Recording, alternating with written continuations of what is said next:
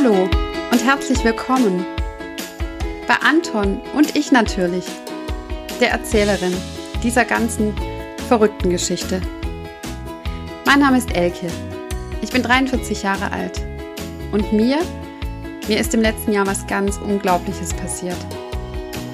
Ich bin an Brustkrebs erkrankt, triple negativ, so ein Mist.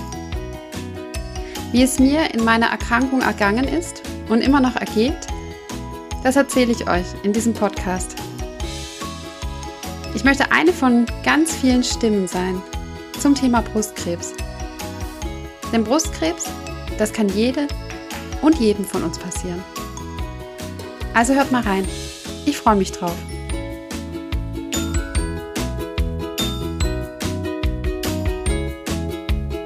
Hallo liebe Zuhörerinnen und Zuhörer. Ich begrüße euch ganz herzlich zu einer neuen Folge Anton und ich. Heute geht es um das Thema Komplementärmedizin.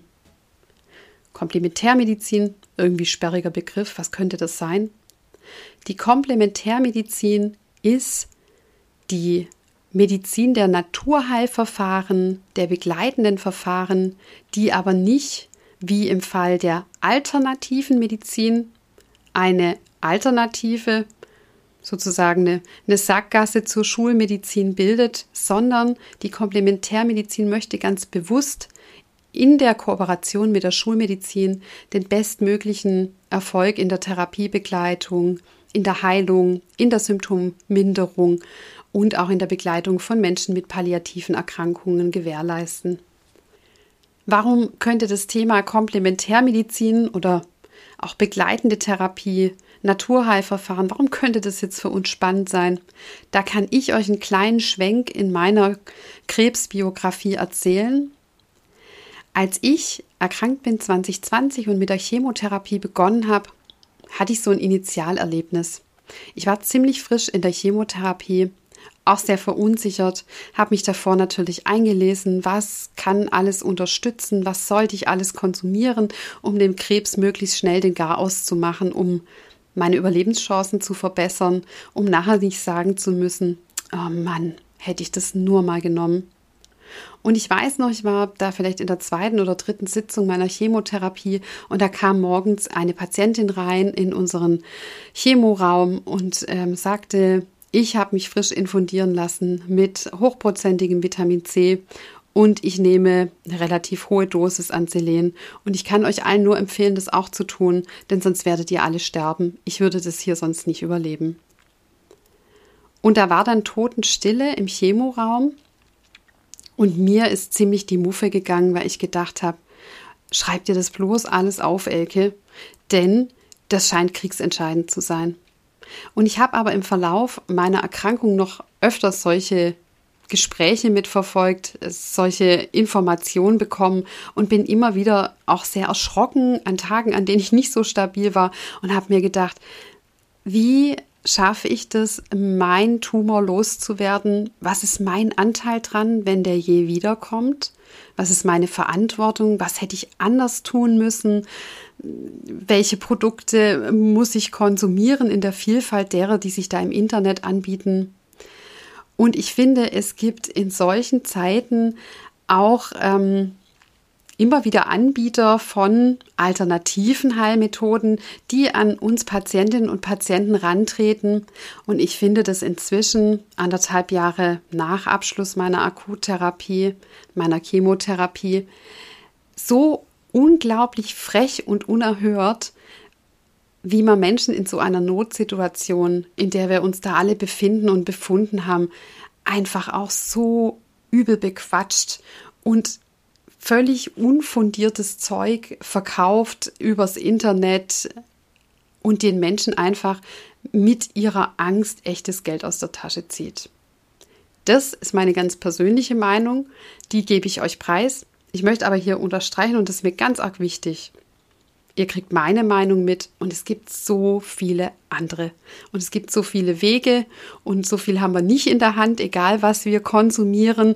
Und das ist, glaube ich, die ganz große Herausforderung, die auch in Bezug auf Komplementärmedizin und diese ähm, potenziell lebensbedrohlich und lebensverkürzende Erkrankung einfach mit uns mitschwingt, dass wir alle nach Kontrolle suchen, alle nach, wenn ich dieses Produkt nehme, dann werde ich wieder gesund.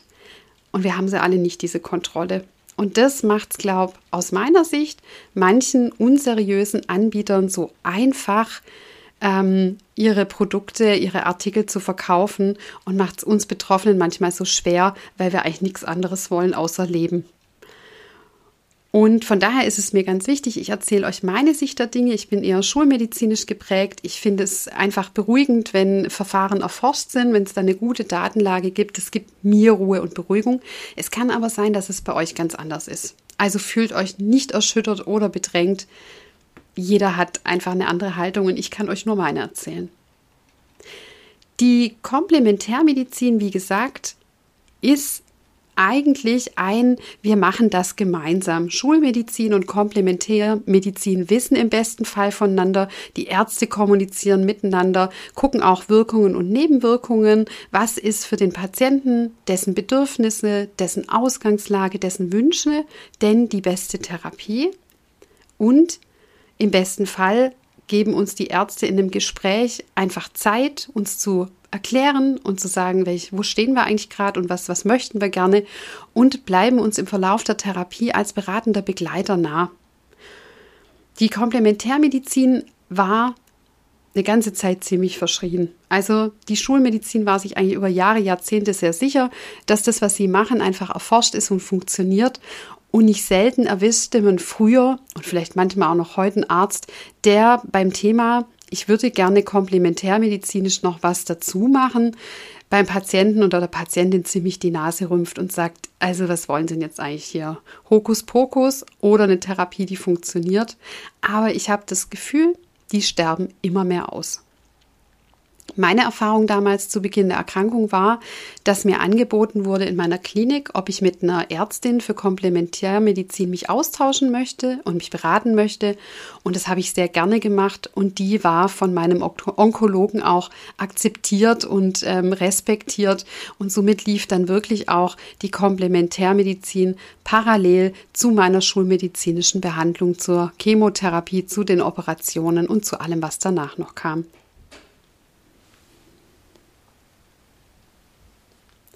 Wie ich schon beschrieben habe, ging es, glaube ich, vielen von uns so oder geht es ganz vielen von uns so, dass natürlich mit der Diagnose Krebs erstmal ein riesen Schock kommt aus dem heiteren Leben werden wir rausgerissen, nichts ist mehr so, wie es sein soll.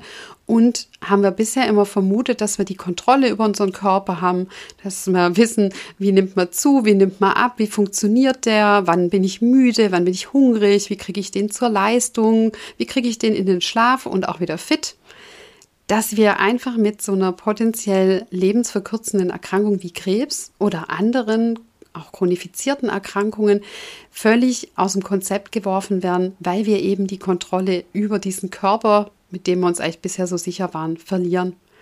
Und dieser Anfangsmoment dieser Verkündung der Diagnose, dieser Überforderung, was kommt jetzt auf mich zu? Und dann muss ja meistens alles auch ziemlich zügig gehen, dass uns das ziemlich überfordert. Und wenn dann der Begriff Chemotherapie fällt, Sie brauchen eine Chemotherapie, dann wird es uns schon auch blümerant und wir haben alle diese Bilder im Kopf von den Menschen mit ohne Haare, die da relativ käsig in ihren Stühlen hängen, die sich danach immer erbrechen, denen es irgendwie immer schlechter geht und die immer schwächer wollen. Und ich glaube, das ist völlig legitim, da auch am Anfang zu sagen oder generell zu sagen, ich zweifle dran, dass ich diese Chemotherapie brauche, dass ich die schaffe, dass die meinem Körper gut tut. Da gibt es ja manchmal auch Momente, wo das gar nicht so eindeutig ist, sondern man sagt, ja, man kann eine Chemotherapie, wäre schon gut, aber müsste eigentlich auch nicht unbedingt sein und so. Und in dieser Infoflut und in dieser Überforderung und auch in dieser Angst ist es, glaube ich, echt schwer, da zu sagen, ich begebe mich vollständig in die Schulmedizin, weil wir denken, unser Körper, der braucht jetzt echt auch ein bisschen was Gutes. Und hier greift dann nicht selten die Alternativmedizin zu, also eine Alternative, nicht komplementär, das heißt, wir überlegen zusammen, wir machen, bilden eine Einheit aus Schulmedizin und Naturheilverfahren, sondern wir bilden eine Alternative zur Schulmedizin. Und tatsächlich ist es so, Und da stehe ich vollkommen dahinter, auch wenn das vielleicht der oder die ein oder andere anders sehen. Es gibt Studien der Ärzte von der Yale School of Medicine im National Cancer Base in den USA, die ganz viele Daten von Patienten ausgewertet haben, die mit nicht metastasierendem Brustkrebs, Lungenkrebs, Pankreaskarzinom, Kolonrektum, also Dickdarm- und Enddarmkarzinom, in den Ring gegangen sind und auf die konservative Therapie, also sprich Chemotherapie, Bestrahlung verzichtet haben, zu dem Zeitpunkt auch noch prinzipiell heilbare Tumore hatten und die Abkehr da von konservativen Methoden in Richtung alternative Methoden sich in den aller, allermeisten Situationen lebensverkürzend ausgewirkt hat. Und wir kennen alle den Zwiespalt, wollen wir Chemotherapie oder nicht? Und es ist keine einfache Entscheidung. Aber wenn man Studien anguckt und wie gesagt, die Yale School, das National Cancer Base in den USA, gibt es valide Daten im Internet, die das sehr deutlich belegen, dass wenn der Onkologe eine konservative Therapie empfiehlt, dass das wirklich auch Sinn macht, da einzusteigen. Das heißt aber nicht, dass man nicht komplementärmedizinisch, also in den Bereichen Ernährung, Bewegung, Entspannung, Nahrungsergänzungsmittel gut unterstützen kann und da wirklich auch den Therapieverlauf erleichtert, die Symptome der Chemotherapie erleichtert den Körper und das Immunsystem langfristig stärkt, die Lebensqualität verbessert, die psychische Verfassung verbessert, dass man damit nicht sehr, sehr gut die konservative Therapie begleiten kann. Und darin möchte ich euch einen Einblick geben. Ich habe vor ein paar Wochen mal einen Bericht von Professor Dr. Jutta Hübner, die ist Professorin für integrative Onkologie an der Uniklinik in Jena. Von der habe ich einen Bericht gehört und war da ganz angetan, denn Frau Professor Hübner hat die S3-Leitlinie vorgestellt. Eine Leitlinie und das ist wirklich einzigartig weltweit ist die allererste Leitlinie für Komplementärmedizin für onkologische Erkrankungen. Sprich, das heißt S3-Leitlinie Komplementärmedizin in der Behandlung von onkologischen Patientinnen und Patienten. Die werde ich euch in den Show Notes verlinken. Und Frau Professor Jutta Hübner ist darauf eingegangen, wie die S3-Leitlinie aufgebaut ist, wie gut sie für Patientinnen und Patienten verständlich gemacht wurde und was die Unterscheidung in der Wirksamkeit, woran man die auch gut ablesen kann. Diese S-Leitlinien, da gibt es mehrere, die staffeln sich. S1 zum Beispiel ist ähm, eine Zusammenfassung von gemeinsamen Meinungen von Ärzten. Da treffen die sich national oder international, tauschen ihre Erfahrungen aus. Aber die S1 ist einfach noch nicht validiert erforscht. Das heißt, da wurde nicht an Patientinnen und Patienten mit Kontrollgruppe ähm, erforscht, wie wirken eigentlich Medikamente, Nahrungsergänzungsmittel und Bewegung, Entspannung, alles in dieser Art, wie wirken die denn wirklich und kann man wirklich auch belegbare Ergebnisse aufzeichnen. Das kann die S3-Leitlinie, die zeigt einfach erforschte Verfahren in ihrer Wirksamkeit auf. Da haben sich ähm, internationale Wissenschaftler zusammengeschlossen, haben ihre Daten zusammengetragen, ihre Forschungsergebnisse zusammengelegt und Empfehlungen ausgesprochen, sowohl für Ärztinnen und Ärzte wie auch für Patienten. Denn man muss sagen, dass auch die Ärztinnen und Ärzte in ihrem Medizinstudium wenig über Onkologie und onkologische Komplementärmedizin wissen. Und von daher war diese Leitlinie, diese S3-Leitlinie längst überfällig. In der S3-Leitlinie sind die Ergebnisse so gestaffelt, dass sie eine soll, sollte oder eine kann-Empfehlung aussprechen.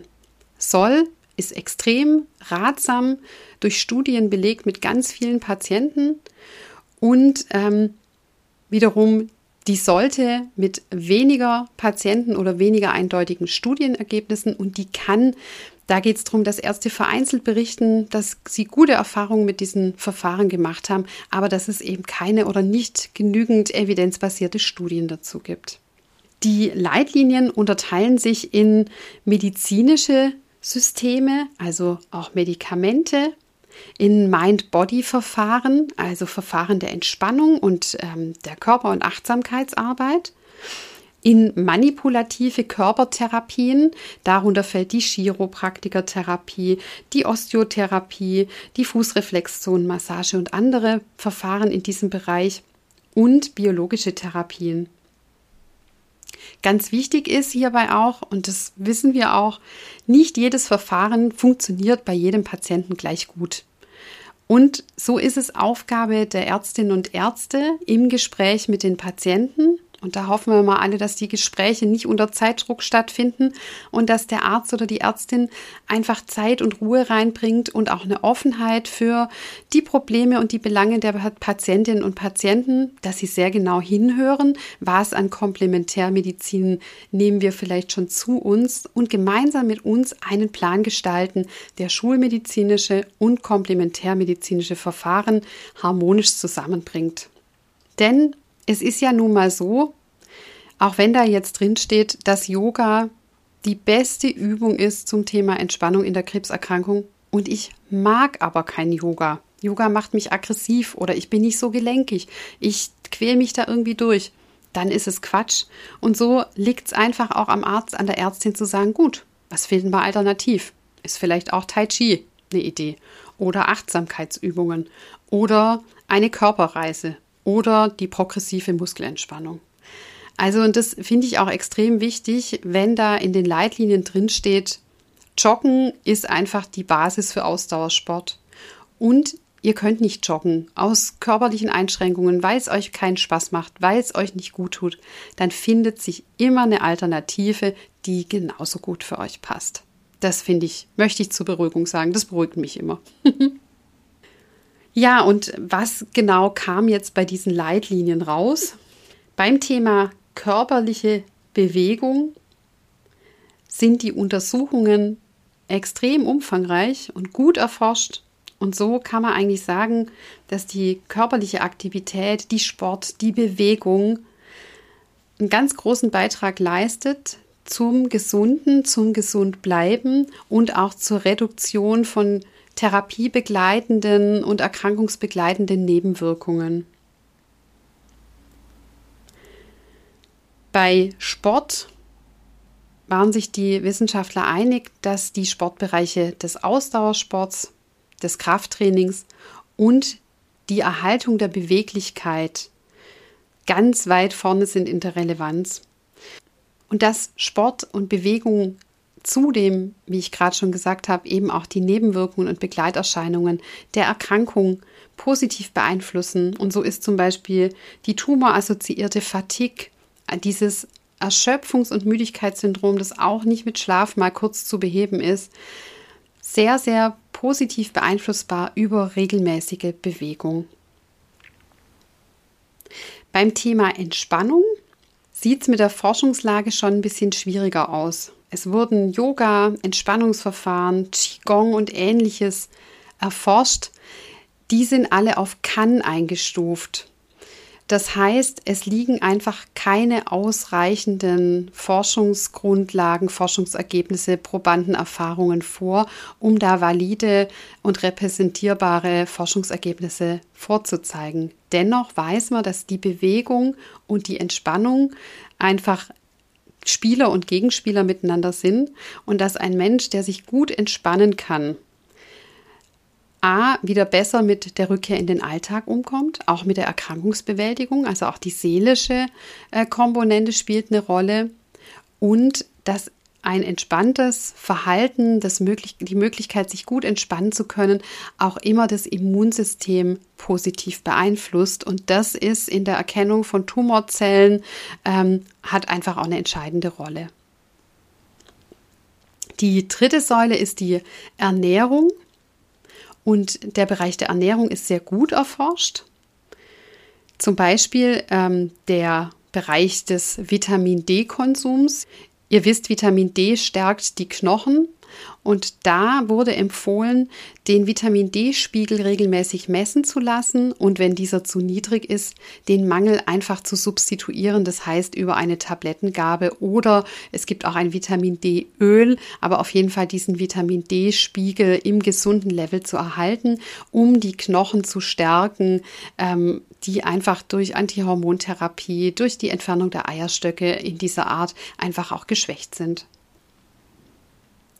Beim Thema Ernährung hat sich auch Marc Werner, Direktor der Klinik für Naturheilkunde und Integrativmedizin der evangelischen Kliniken in Esslingen-Mitte, zu Wort gemeldet, der gesagt hat, ähm, ein guter Ernährungs- und Lebensstil ermöglicht ein fünffach besseres Ansprechen der Immuntherapie. Und das ist ja schon mal eine ganze Menge. Immuntherapie ist ja jetzt auch kein Spaziergang. Und wenn diese dann einfach auch anspricht und wir die Möglichkeit haben, selbstverantwortlich unseren Körper so vorzubereiten, dass die Immuntherapie trotz ihrer Nebenwirkungen auch die erwünschten Wirkungen erzielt, ist es natürlich eine tolle Sache. Und ihr kennt alle diese Ernährungspyramide, ähm, viel ballaststoffreiche Ernährung, viel Obst und Gemüse, regelmäßig Fisch, gesunde Öle verwenden, Fleisch zu reduzieren, Zucker und Kohlenhydrate, mit denen einfach sorgsam umzugehen. Das ist eigentlich die halbe Miete. Und ich finde, man kann auch aus diesen Komponenten Obst, Gemüse, ballaststoffreich sehr, sehr leckere Sachen kochen. Und ich finde es auch ganz wichtig, dass man während der Chemotherapie oder auch danach, dass man das Thema Genuss nicht außer Acht lässt, dass man auch lecker für sich kocht, dass man dem Körper sagt, du bist mir was wert. Und man kann mit Ernährung einfach selbst wo wir so viel Kontrolle verlieren, ganz viel machen für den Körper und für die Gesundheit und auch für das Wohlbefinden. Auch Marc Werner unterstreicht die Wichtigkeit von Ausdauer und Krafttraining und verweist auch darauf, da gibt es auch Studien dazu, dass das Gesamtüberleben bei Menschen, die sich viel bewegen, einfach höher liegt. Jetzt ähm, müssen die ähm, Nicht-Sportakrobaten und Nicht-Triathlonläuferinnen und Läufer keinen Schreck bekommen. Bewegung heißt nicht, ich muss jetzt joggen können. Bewegung heißt auch nicht, ich muss jetzt mich zum Halbmarathon anmelden. Bewegung soll genussvoll sein und wir sollen uns darauf freuen dann ist der Körper einfach auch positiv eingestimmt. Und Bewegung kann je nach Einschränkung auch sein, ich mache Nordic Walking, ich laufe spazieren und laufe ein wenig schneller, um einfach ins Schwitzen zu kommen und den Körper einfach in einen Jetzt geht's los ähm, Zustand zu bringen. Bewegung kann auch sein, ich springe Trampolin, Bewegung kann sein, ich mache Gymnastik. Bewegung kann sein, ich nehme mir äh, PET-Flaschen und mache mit denen Krafttraining für die Arme. Ich mache Geschicklichkeitstraining und balanciere. Ich ähm, tanze. Ich gönne mir einfach Sport. Ich gehe schwimmen. Da ist alles mit drin, mit Ausdauer und Krafttraining. Ich tue mir einfach was Gutes und da auch den Sport, der zu mir passt und der mir gut tut. Und man kommt mit 30 Minuten am Tag Bewegung schon gut hin. Man sollte immer zehn Minuten am Stück an einer Bewegung dranbleiben, dass der Körper einfach hochfährt und in Leistung geht und in Verbrennung. Aber insgesamt 30 Minuten am Tag. Dazu zählt auch Gartenarbeit, dazu zählt auch Wäsche aufhängen und Wäsche durchs Haus schleppen, dazu zählt auch Marathon-Einkäufe zum Wochenende. Ähm, also macht euch da locker mit diesem, was muss ich jetzt irgendwie da leisten, aber bleibt in Bewegung bei jedem Wetter und legt euch einen festen Termin, eine Tageszeit fest, wo ihr einfach rausgeht an die Natur, frische Luft einschnappen und äh, die Sonne auch aufnehmen, Vitamin D sich holen, äh, sich eine schöne Umgebung suchen, vielleicht sich in einer Gruppe verabreden mit Freunden, mit einer Laufgruppe, mit einem ähm, der Frauen-Selbsthilfegruppe nach Krebs, ähm, solchen Geschichten, ähm, um da einfach einen Rhythmus reinzukriegen. Zum Thema Nahrungsergänzung und begleitende Therapie wird immer wieder über die Misteltherapie oder auch die Heilpflanzentherapie gesprochen. Das ist die Phytotherapie im Fachjargon. Und es wurde in der S3-Leitlinie auch die Mistel erforscht, von der ja gesagt wird, dass sie sich ganz positiv auf die Lebensqualität auswirkt, auf die Stärkung des Immunsystems. Bei der Mistel ist es so, dass die S3-Leitlinie nur ein Kann ausgesprochen hat, weil zum Thema Misteltherapie so unterschiedliche Ergebnisse und Rückmeldungen kommen, dass man die einfach noch nicht evidenzbasiert ausdrücken kann, sagen kann, ja, in dieser Dosis, in diesem Präparat, in diesem Intervall funktioniert Misteltherapie bei folgendem.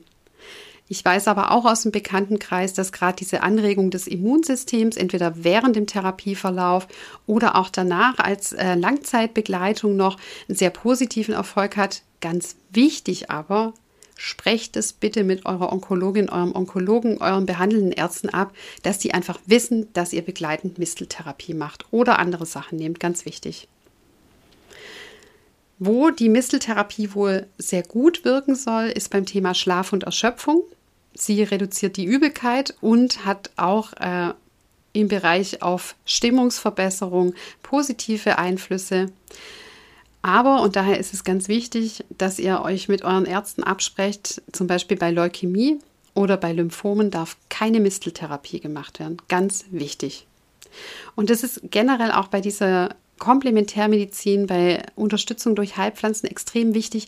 Das sind nicht nur die grünen Gräschen auf der Aue, die haben alle eine Wirkung und die haben auch alle keine Nebenwirkung. Daher ist es extrem wichtig, sich abzustimmen, nicht genieren und denken, mein Arzt, der findet Misteltherapie doof, dem sage ich jetzt mal nichts, sondern immer sagen.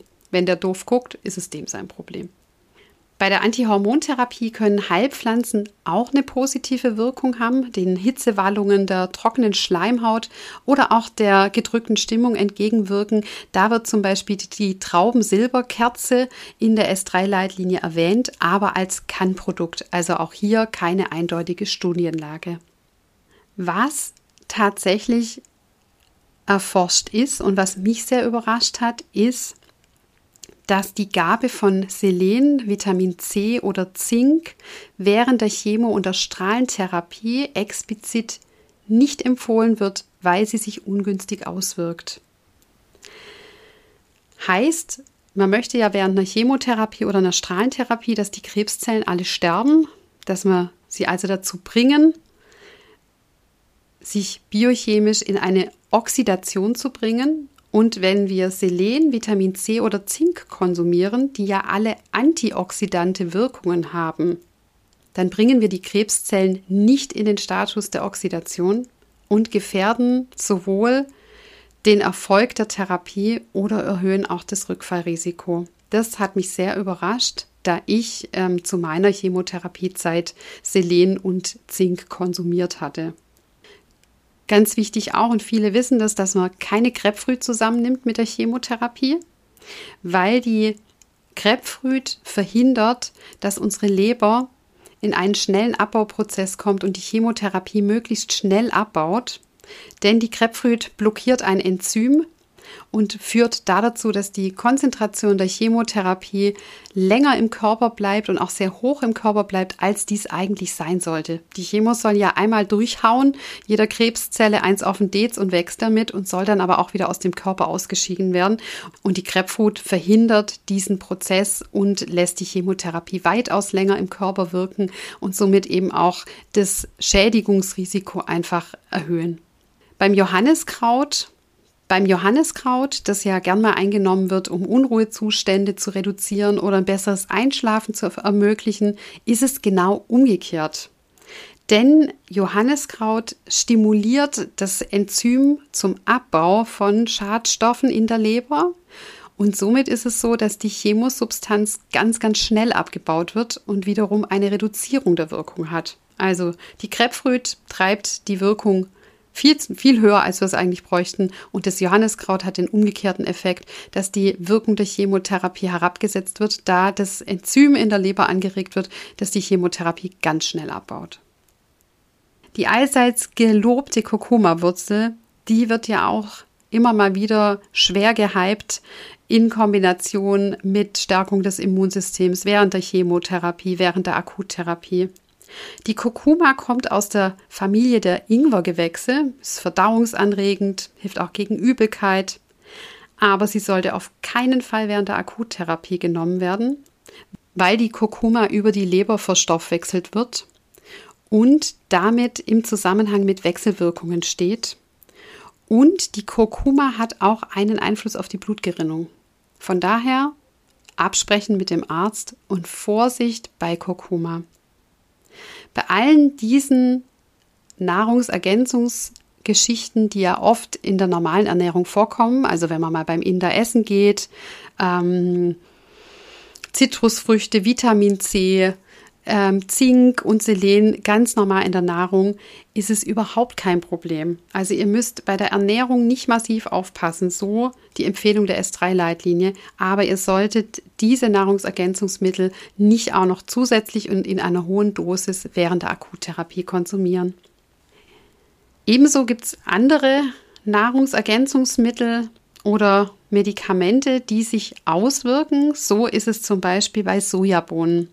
Sojabohnen enthalten die sogenannten Isoflavone und man empfiehlt die bei Wechseljahrsbeschwerden, weil die Isoflavone ähnlich wie das Östrogen im Körper funktionieren und eine Art von Hormonausgleich mit sich bringen, also ein sogenanntes Pflanzenöstrogen.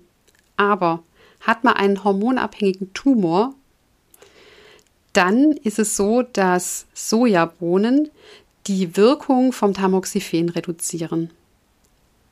Isoflavone werden auch eingesetzt bei Schlafstörungen oder bei Unwohlsein, wo viele von uns ja sagen, ey, ich habe so viel Chemie geschluckt, ich möchte jetzt lieber was Pflanzliches. Aber es ist auch so, dass Isoflavone in Verdacht stehen, ein Rezidiv positiv zu beeinflussen. In der S3-Leitlinie, und das finde ich ganz praktisch, ist eine Ampel aufgeführt, ähm, wo man genau nachgucken kann, welches Präparat nehme ich und ist die Ampel auf Rot, Gelb oder Grün. Also empfohlen, weniger empfohlen, gar nicht empfohlen. Das finde ich für uns Laien auch leichter in dieser Leitlinie, einfach einen schnellen Überblick zu bekommen. Ich suche mir mein Nahrungsergänzungsmittel, mein, mein, meine Grapefruit oder was auch immer aus und gucke mal, ähm, wie ist die denn in der Ampel eigentlich ähm, gekennzeichnet. Ich hatte es ja schon mal angesprochen, wie wichtig das ist, dass ähm, wir medizinisch und ärztlich gut begleitet sind. Das gibt uns Sicherheit, das gibt uns Vertrauen, wir können offen sprechen. Und Ärztinnen und Ärzte wissen das, glaube ich, auch. Aber ihr kennt alle diesen maximalen Zeitdruck, dieses Drehtürkarussell. Da wartet der ganze Flur auf den Arzt. Die Chemo muss angestöpselt werden. Der rennt durch die Gegend, füllt nebenher noch Arztberichte aus und so weiter und so fort. Und von daher ist das natürlich immer unser Spagat zu sagen, ähm, möchte ich mich in den sieben Minuten, in denen ich auch noch zur Chemo angestöpselt werde, hier öffnen? Kann ich mich hier offenbaren? Darf ich auch was sagen? Und äh, kann damit ähm, davon ausgehen, dass der Arzt ähm, mich da einfach neutral auch berät, mich gut begleitet, ohne einen vorwurfsvollen Blick? Eigentlich ist es selbstverständlich, aber wir haben natürlich wahnsinnig sensible Antennen und die Ärzte sind oft unter Zeitdruck und Dennoch ist es extrem wichtig, dass die Ärzte sich Zeit nehmen, dass sie sich auch den, dem Patienten die Fragen stellen, was wünscht sich denn der Patient?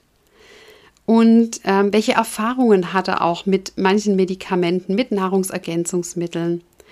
Und vor welchen Herausforderungen steht der Patient? Welche Symptome möchte er mildern und lindern, indem er jetzt ähm, komplementärmedizinisch sich begleiten lassen möchte? Und es gibt in vielen Kliniken inzwischen Breast Care Nurses. Es gibt das Pendant für äh, Menschen, die an Eierstockkrebs erkrankt sind. Das ist die Pelvic Care Nurses.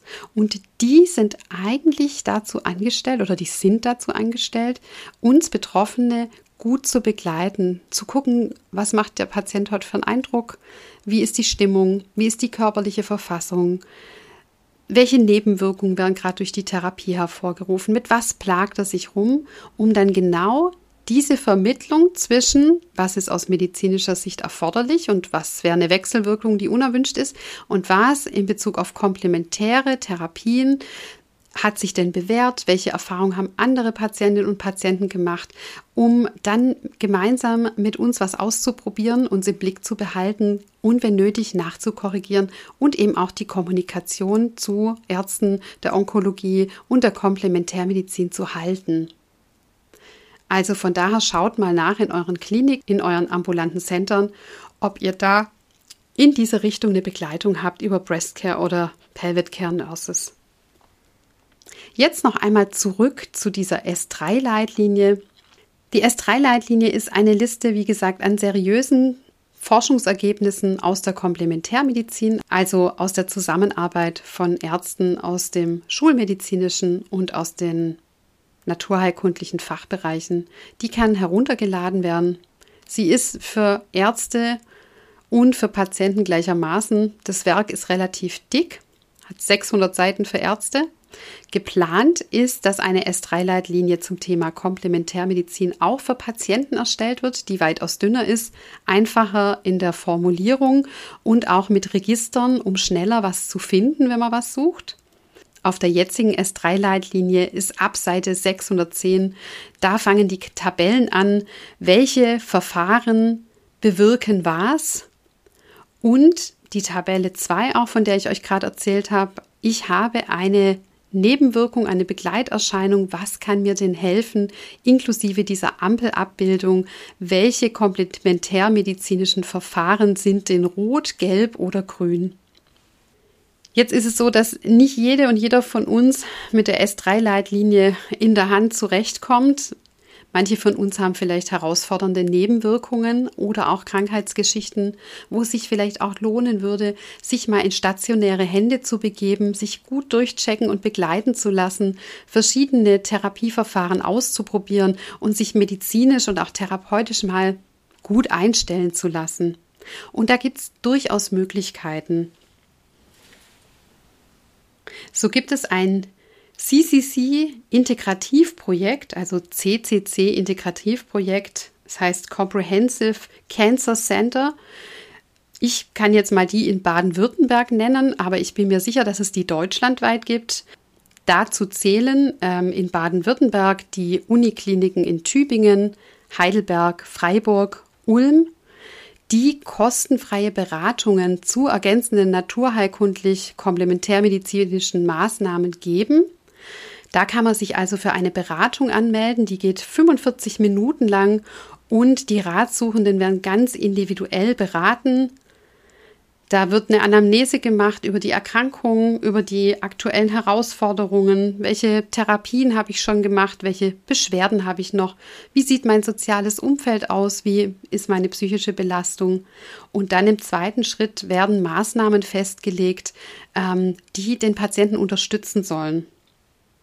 Und diese Beratung soll eben genau den Rahmen geben, den ich euch schon berichtet habe, dass es einfach Raum und Zeit gibt, über alles zu sprechen und sich zu offenbaren, Ängste auszusprechen, Unsicherheiten, um da einfach gut abgefangen zu werden und wirklich auch rauszugehen und zu sagen, ich habe jetzt ein Konzept, Ernährung, Bewegung, Entspannung, psychische Gesundheit, mit dem ich mal loslege und ausprobiere.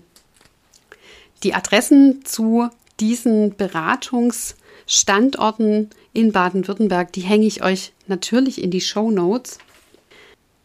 Auch das Klinikum Bamberg, die Klinik Essen Mitte, das Immanuel Krankenhaus in Berlin und das Robert Bosch Krankenhaus in Stuttgart bieten zum Thema Komplementärmedizin Begleitung an. Und zwar bieten die eine Tagesklinik zum Thema Komplementärmedizin an.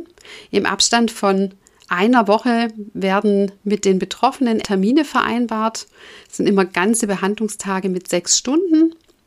Und dort wird der Patient, die Patientin beraten zu den Themen Bewegungstherapie, Ernährungstherapie, Stressreduktion, Entspannungsverfahren.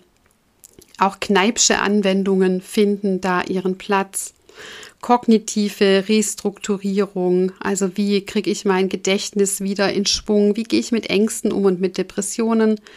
Ähm, das Thema Krankheitsbewältigung, ähm, Erörterung der Arbeitssituation und der allgemeinen Situation wird da bearbeitet. Ähm, es werden da wirklich gute und seriöse Beratungen angeboten. Es gibt Vorträge zu naturheilkundlichen Selbsthilfestrategien und auch eine Arztvisite findet da im tagesklinischen Setting statt. Man ist eigentlich wirklich rundum betreut. Und ich finde es eine gute Alternative, auch zu sagen, ich mache das ambulant in ähm, mehreren Tagen und ähm, in einer guten Nachbegleitung, um einfach im sozialen Umfeld, im Beruf auch bleiben zu können, aber ein bisschen mehr Struktur, Anleitung und auch Reflexionsrahmen zu kriegen, als wenn ich nur zu einer Beratungsstelle gehe und mich beraten lasse. Es gibt auch noch Reha-Kliniken, die sich mit dem Bereich der Komplementärmedizin gut auskennen. Da könnt ihr im Internet recherchieren. Da gibt es auch wenige, aber es gibt sie.